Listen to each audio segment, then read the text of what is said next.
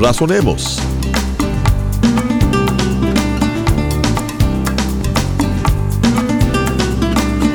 Dios nos ha dado las pautas a seguir para vivir una vida centrada y llena de propósito. En este programa estaremos examinando la Biblia, que es la palabra de Dios escrita y que nos guía a la verdad y al conocimiento mismo de Dios.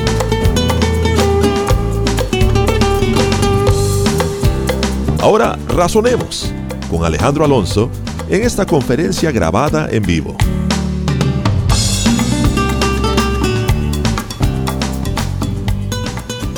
Juan capítulo 21.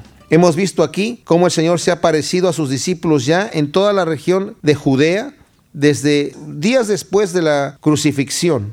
Les ha dado ya el mandamiento de que se vayan a Galilea y sus discípulos se van a Galilea.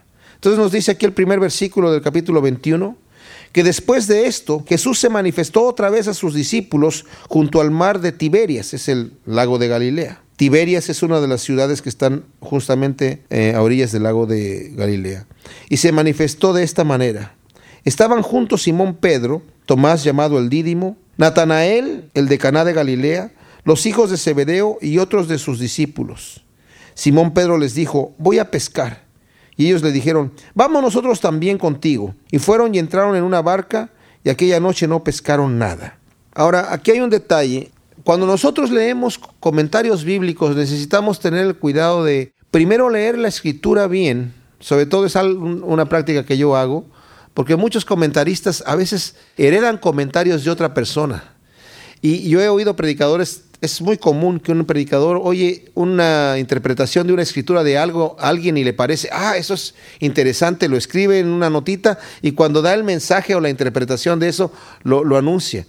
O no necesita ser un predicador, podemos ser una persona que está escuchando un, estudio bíblico, de repente oye algo y dice, oye, muy interesante, ¿verdad? Y luego lo comparte a otra persona hasta que llega el momento en donde nos damos cuenta que esa, eh, esa interpretación está equivocada porque no se leyó bien el texto porque decía otra cosa. Por ejemplo, hay gente que dice que cuando se fueron a pescar aquí, no leyendo lo que nos dice el Evangelio de Mateo, en donde el Señor les dice, díganle a los discípulos que se vayan a Galilea, porque yo voy a estar ahí. En el Evangelio de Lucas no aparece eso. En Lucas les dice, quédense en Jerusalén hasta que venga a ustedes la promesa del Espíritu Santo. Déjenme decirles que no hay contradicción en las escrituras, todo es perfectamente compatible. El Señor primero se aparece a sus discípulos mientras ellos están en Jerusalén, después les dice que se vayan a, Galilea, se van a Galilea, y después les dice que se regresen y que permanezcan en Jerusalén y se queden allí hasta que venga el Espíritu Santo. Hay personas que dicen que esto que acabamos de leer aquí representa Pedro a un hombre que ha pensado, pues yo mejor me voy a mi trabajo normal y deja el llamado que el Señor le había dado de hacerlo pescador de hombres y se va nuevamente a pescar en su trabajo antiguo antes de que el Señor lo hubiese llamado. Y pobre Pedro volvió a los caminos antiguos. Esto es absurdo. Este tipo de interpretación es absurda. Les voy a decir por qué. Primero, encontramos nosotros aquí a un hombre, Pedro, que con todo su valor estaba dispuesto a defender a su Señor en el momento de tribulación, donde venían a prenderlo. Sacó la espada en el momento que estaban los soldados ahí. Era una corte de soldados, que eran 600 hombres, más los alguaciles que venían y más otras personas que estaban allí. Y delante de toda esa gente armada con palos y con espadas, Pedro saca su espada y la tira y le tira a cortarle la cabeza a un tipo ahí, arriesgando su vida. Pedro más adelante, el Señor ya le había dicho, en el momento de la, angustia, en el momento de la presión, niega a su Señor tres veces. Y canta el gallo, como el Señor le había dicho. Y Pedro sale a llorar amargamente. ¿Ustedes creen que este Pedro, que ha pasado por esta situación, y que después llega y ve los lienzos allí, la tumba vacía, y llega con la noticia las mujeres diciéndole, el Señor ha resucitado, y después lo ve resucitado, y le enseña el Señor sus llagas y su costado, y les dice, reciban el Espíritu Santo, váyanse a Galilea y me voy a aparecer a ustedes ahí, que este Pedro va a decir ahora me voy a regresar y voy a hacer, pues ya voy a estar fuera del ministerio, voy a volverme a mi trabajo antiguo. No, esto Pedro lo está haciendo con un corazón totalmente limpio. Dice que los discípulos le dijeron, sí, vamos. O sea, ellos estaban con él. De otra manera le hubieran dicho, oye, Pedro, tranquilo, tranquilo, ¿verdad? no te vayas para atrás. O sea, no, no, no hay necesidad de exagerar las cosas, no te desesperes. Lo hubieran reprendido de alguna manera, pero ellos dicen, ok, vamos todos a pescar. Ellos estaban esperando al Señor. En cierta manera yo felicito a Pedro, porque ¿saben qué? Hay personas que dicen, Cristo ya viene, Cristo ya viene, Cristo viene mañana. ¿Y qué hacen? Algunas de estas sectas raras, ¿verdad? Que creen que Cristo ya le dan una fecha exacta, se visten de blanco y se van al monte. El Señor nos dijo, cuando sepan que yo voy a venir, vístanse de blanco y súbanse a la montaña más alta para que los agarre sin mucho trabajo para no tener que bajar tanto. El avión no, no puede llegar abajo si no hay pista de aterrizaje. No, eso no sucede. El Señor quiere que nosotros estemos trabajando en lo que el Señor nos ha llamado, nuestros trabajos cotidianos que tenemos, siendo luz en donde estamos. Ahí el Señor nos va a tomar. Y Pedro está haciendo justamente esto. El Señor les dijo, yo los voy a visitar en Galilea. Ellos no iban a estar en un cuarto ahí esperando de rodillas a ver a qué hora llegue el Señor. O parados, vestidos de blanco, en algún monte allí en Galilea. No, el Señor se va a aparecer a ellos eh, como estén y de hecho eso sucede. Fíjense lo que sucede aquí. Dice Pedro, voy a pescar, dice el versículo 3, y los demás le dijeron, vamos nosotros también contigo. Fueron y entraron en una barca y aquella noche no pescaron nada. Yo no creo que ellos estaban desilusionados de no haber pescado nada, ni afanados de que no hubiesen pescado nada, porque tenían el gran negocio de vender cierto pescado a Japón o una cosa así por el estilo. No, eso no pasaba, ¿verdad? O en el mercado ahí mismo. No. Ellos simplemente tal vez lo hicieron porque, sí, tal vez para ganar algunos pesos, tal vez para sacar algo de comer, o porque estaban emocionados de que el Señor había resucitado y esperando con un poco de anticipación, esperando a ver en qué momento el Señor se aparece y mientras tanto, ¿qué hacemos? Pues yo voy a pescar, dijo Pedro, mientras tanto. Bueno, sabiendo que si ellos están por allá pescando, el Señor no va a decir, ah, no, pues se fueron a pescar, ya mejor no me aparezco. No, lo conocen y saben que el Señor no es así y no pesca nada. Cuando ya iba amaneciendo, se presentó Jesús en la playa, mas los discípulos no sabían que era Jesús. Nuevamente, aquí vemos que el aspecto físico de Jesús era diferente, de manera que ellos no se daban cuenta que era el Señor. Estos hombres habían pescado, Pedro a eso se dedicaba, Juan también y su hermano también, Santiago, eran pescadores profesionales, a eso se dedicaban por años, sabían cómo pescar. O sea, habían hecho lo que tenían que haber hecho. Mira, no, tíralo por allá. Aquella zona es mejor durante la noche. En esta época del año, los peces están de aquel lado. No, vámonos para acá. Hicieron lo que tenían que hacer. Dentro de su profesión, esa era su profesión, hicieron lo que tenían que hacer y no pescan nada. Cuando llega la mañana, ven a un hombre ahí en la playa y les dice, en el versículo 5, hijitos, ¿tenéis algo de comer? respondieron, no. Él les dijo, echad la red a la derecha de la barca y hallaréis. Entonces la echaron y ya no la podían sacar por la gran cantidad de peces. Esto es hasta cómico, porque si les hubiera dicho, hijitos, ¿tenéis algo de comer? No. Eh, ¿En dónde han pescado? Hemos pescado en el lado oriente del lago. Váyanse al lado occidente, allá van a encontrar. Pero les dice, echen la red a la derecha de la barca. Yo imagino que le están pensando, este tipo no sabe que los peces pueden pasar por abajo de la barca de la derecha a la izquierda, ¿verdad? ¿Por qué a la derecha de la barca? O sea, hemos estado pescando por todo el lago, no hemos conseguido nada. Lo interesante es que no saben qué es el Señor. O sea, yo imagino ahí Pedro o Juan o Jacobo hubieran soltado la carcajada. A la derecha de la barca. Oye, ¿cómo estás haciendo que a la derecha de la barca? Pero ellos no dicen nada, sino con respeto tiran la red allí y ya no la podían sacar de la cantidad de peces. Y el único que se da cuenta de lo que está pasando, me parece que el que estaba más despierto de todos los discípulos era Juan, ¿verdad? Bueno, también es Juan el que escribe su, su evangelio, a lo mejor.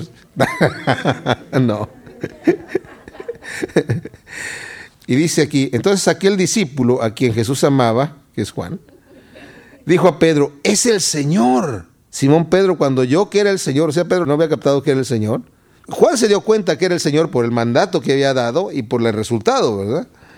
Es el Señor. Pedro cuando yo que era el Señor se ciñó la ropa porque se había despojado de ella y se echó al mar. Y los otros discípulos vinieron con la barca arrastrando la red de peces, pues no distaban de la tierra sino como 200 codos. Pedro no estaba totalmente desnudo, pero estaba en su ropa interior, como él acostumbraba pescar, ¿verdad? trabajar. Al descender a tierra, vieron brasas puestas y un pez encima de ellos y pan. O sea, el Señor ya había conseguido un pez y pan y lo estaba cocinando en unas brasas ahí ya. Jesús les dijo, traed de los peces que acabáis de pescar. Subió Simón Pedro y sacó la red a tierra llena de grandes peces, 153, y aún siendo tantos, la red no se rompió. Son peces bien grandes los que tienen allí y muy sabrosos. Yo tuve la oportunidad de estar allí en el lago de Tiberias o el lago de Galilea y nos llevaron a un restaurante a comer el pez de San Pedro, supuestamente que son los peces que están allí, un pez muy rico y grande, o sea, 150 peces, me imagino yo, para la red que tenían ellos, debe haber sido una, una gran cantidad de peces. Además dice aquí que eran grandes peces. Les dijo Jesús, venid, comed, y ninguno de los discípulos se atrevía a preguntarle, ¿tú quién eres? Sabiendo que era Jesús. Vino pues Jesús y tomó el pan y les dio, y asimismo del pescado. Esta era la tercera vez que Jesús se manifestaba a sus discípulos después de haber resucitado de los muertos. Cuando hubieron comido, Jesús dijo a Simón Pedro, Simón hijo de Jonás, ¿me amas más que estos? Le respondió, sí Señor, tú sabes que te amo. Y él le dijo, apacienta mis corderos. Volvió a decirle la segunda vez, Simón hijo de Jonás, ¿me amas? Pedro le respondió, sí Señor, tú sabes que te amo. Le dijo, pastorea mis ovejas. Le dijo la tercera vez, Simón hijo de Jonás, ¿me amas? Pedro se entristeció de que le dijese la tercera vez, ¿me amas? Y le respondió, Señor, tú lo sabes todo, tú sabes que te amo. Jesús le dijo, apacienta mis ovejas. Aquí vemos nosotros una conversación que el Señor tiene delante de los discípulos con Pedro. Algunos dicen, y puede ser, que estas tres preguntas de me amas tres veces era para de alguna manera eh, compensar o anular las tres negaciones de Pedro, ¿verdad? Pues es interesante y se podría pensar de esa manera.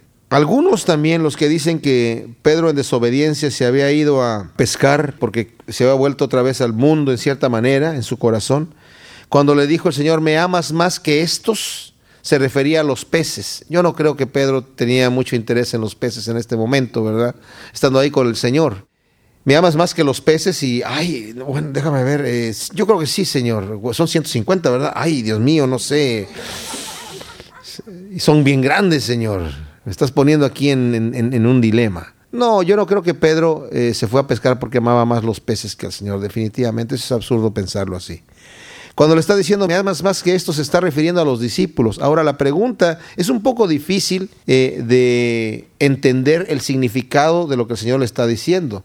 No tanto es que el Señor, como muchas personas a veces hacen una pregunta, pues aunque la hacen con buena intención, ¿verdad? Me parece mal hecha. Oye, ¿a quién quieres más, a tu papá o a tu mamá? ¿no? Al niñito chiquito.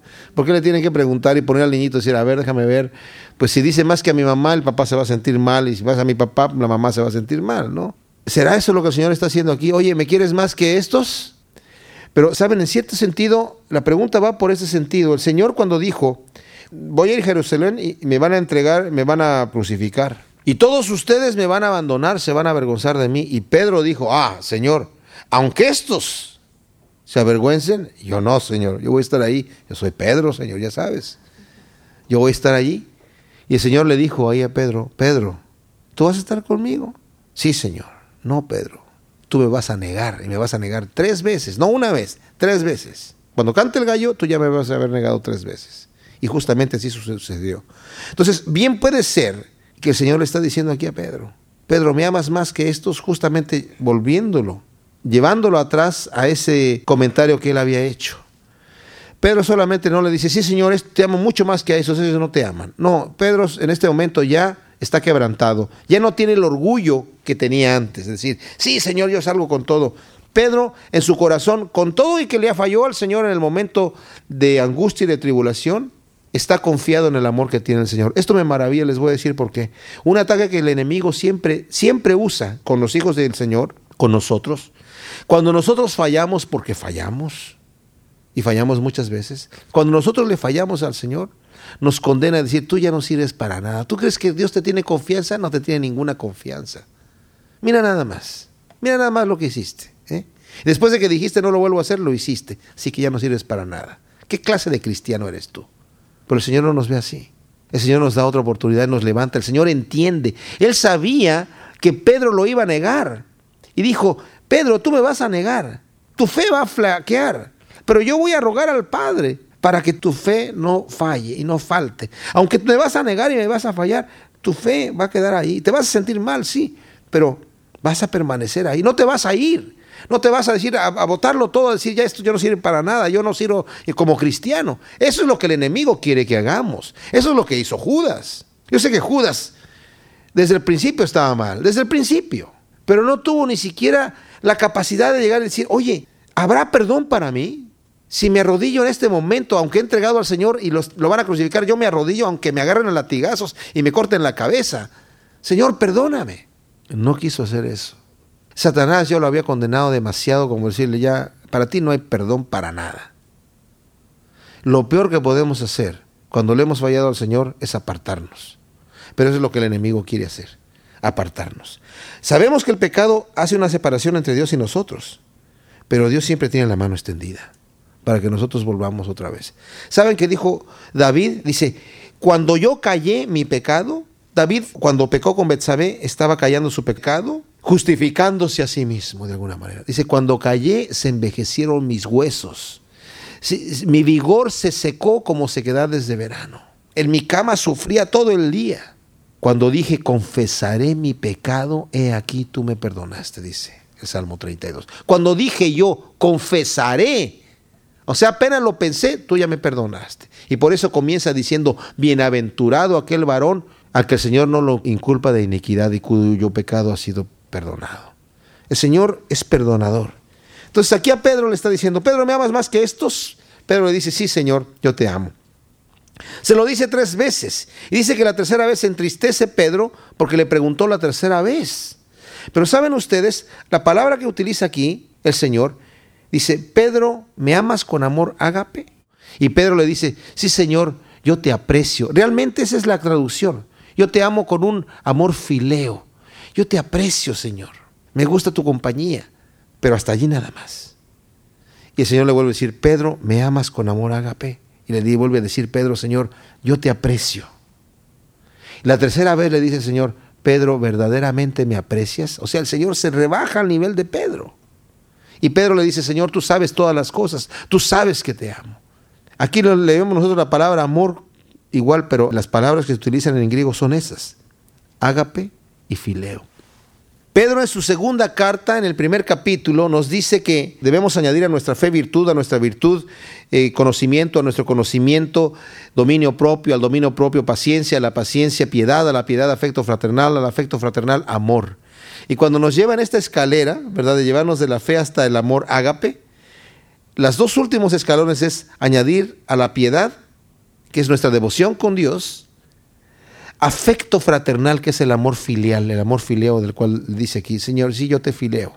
Y al afecto fraternal, al amor filial, el amor ágape, que es el amor profundo, el amor fruto del Espíritu Santo, que no es un sentimiento, es un amor que se da, es un amor que se busca, es un amor que se trabaja, es un amor que se entrega. No es que si el Señor dijo, ay, pues yo sentiré ir a la cruz por estos tipos, por mis enemigos. Cristo dijo, mi alma está angustiada hasta la muerte para ir a la cruz. ¿Cómo creen ustedes que va un misionero que sabe que va en peligro de su vida para ir a predicar a una jungla donde lo pueden matar? Muchos misioneros van así, ya con esa mentalidad, sabiendo que los pueden matar y algunos los matan. Van en angustia, pero el amor que tienen por llevar el Evangelio es mayor.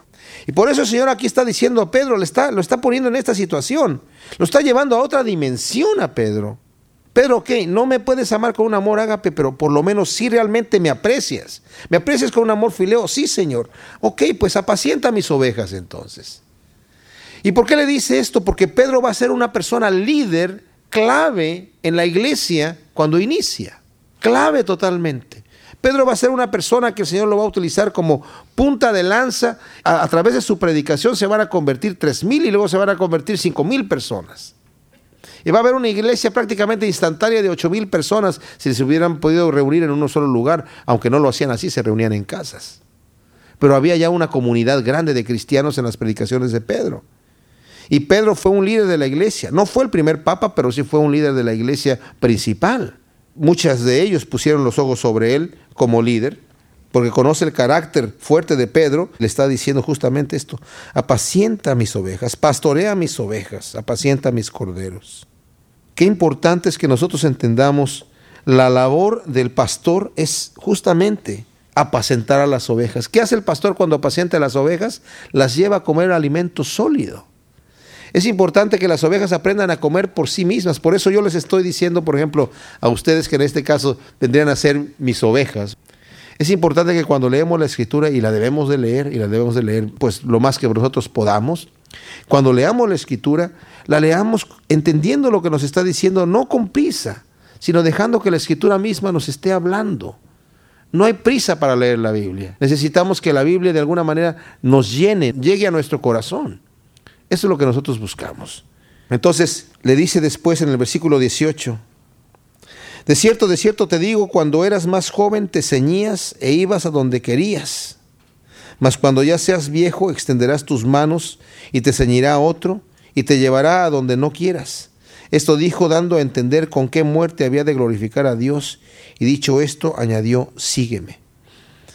Cuando dice, cuando eras más joven te ceñías e ibas a donde querías, pudiera ser que le está diciendo justamente, cuando joven, incluso ahora, haces lo que quieres, pero va a llegar el momento en donde te van a tomar y te van a obligar a hacer lo que no quieres hacer. Que en realidad es, porque dice aquí dándole a entender de qué muerte iba a morir, Pedro murió crucificado. Murió, según nos dice la historia y la tradición, murió el mismo día que mataron a Pablo, al apóstol Pablo. Nerón los condenó a muerte a los dos. A Pablo lo decapitaron y a él lo iban a crucificar. Y él dijo, yo no soy digno de morir como mi Señor murió. Entonces le dijeron, ah, ok, entonces te vamos a crucificar, pero de cabeza. Y lo crucificaron de cabeza. Y así murió Pedro. Y murió siendo ya viejo, justamente después de haber escrito la segunda carta de Pedro. Fue cuando incluso Pedro nos dice ahí que él ya sabía que el Señor le había dicho que iba a partir. Le dice, sígueme. Versículo 20, volviéndose Pedro vio que le seguía el discípulo a quien amaba Jesús, el mismo que en la cena se había recostado al lado de él y le había dicho, Señor, ¿quién es el que te ha de entregar? Cuando Pedro le vio, dijo Jesús, Señor, ¿y qué de este? Jesús le dijo, si quiero que él quede hasta que yo venga, ¿qué a ti? Sígueme tú. Bueno, aquí lo que el Señor le estaba diciendo a Pedro es justamente, bueno, a ti te estoy dando una orden, tú sígueme, no te preocupes de que me esté siguiendo otra persona o de que venga alguien atrás, tú sígueme. Y, pero aquí Juan aprovecha para añadir lo que sucedió acerca de este asunto, que era en aquel entonces estaba vigente. Este dicho se extendió entonces entre los hermanos que aquel discípulo no moriría, pero Jesús no le dijo que no moriría, sino que si quiero que él quede hasta que yo venga, que a ti. Este es el discípulo que da testimonio de estas cosas. Aquí es donde dice que es el mismo. Y escribió estas cosas y sabemos que su testimonio es verdadero. Ahora, me maravilla esto porque se corrió el rumor de que él no iba a morir, ¿verdad? Entonces me imagino, ustedes saben, a este Juan lo quisieron matar metiéndolo en una olla de aceite hirviendo. Y lo metieron ahí y no le pasó nada. Y me imagino que algunos de los discípulos, ya ves, yo sabía que este no se iba a morir, pero él ni siquiera lo sabe. no, el tema es que después pues lo deportaron a la isla de Patmos y ahí fue donde escribió el Apocalipsis y murió en su vejez, de una muerte natural. Concluye Juan su evangelio diciendo en el versículo 25, y hay también otras muchas cosas que hizo Jesús, las cuales si se escribieran en una, una por una, pienso que ni aún en el mundo cabrían los libros que se habían de escribir. Amén. Saben, es interesante que en los evangelios no se nos dice todo lo que Jesús hizo. A nosotros nos hubiera encantado tenerlo registrado en, en volúmenes así para las personas que quisieran realmente saber y nos hubiera dado luz acerca de muchas cosas. Pero al Señor no le, no le, interesa darnos luz completa acerca de todas las cosas para que la gente lo pueda analizar así de una manera, manera académica. El Señor nos deja lo suficiente que nosotros necesitamos para ejercitar nuestra fe. Les voy a poner un ejemplo. Por ejemplo, cuando el Señor habla de este evento del rico y Lázaro, que nosotros leímos en Lucas, donde dice que había un rico que tenía banquete con esplendidez y había a, la puerta de su casa un mendigo que se sentaba ahí pidiendo limosna todos los días y tenía llagas en su cuerpo y quería comerse las migajas del pan que caían de la mesa de este señor con su banquete, ¿verdad? Pero nadie le daba. Total que ambos mueren, el uno va al seno de Abraham y el otro se va al infierno. Y mientras está en el infierno este hombre rico, ¿verdad? Le dice, Padre Abraham, ¿por qué no mandas a Lázaro que él venga para acá? Porque estoy atormentado en esta llama, que me traiga un poco de agua. Y le dijo, no puede pasar nadie de aquí para allá ni de allá para acá. Y le dice este hombre, entonces dile a Lázaro que vaya a mis hermanos y les advierta de este lugar para que no vengan ellos aquí. Y les dijo, a Moisés tienen ya, ya la ley. Y le dijo él, no, pero si alguien resucitara de los muertos, ellos, ellos creerían. Y les dijo, si no le creen a Moisés, no creerán si alguien se levantara de los muertos. Y es cierto, Jesús se levantó de los muertos y aún así los que no iban a creer no creyeron.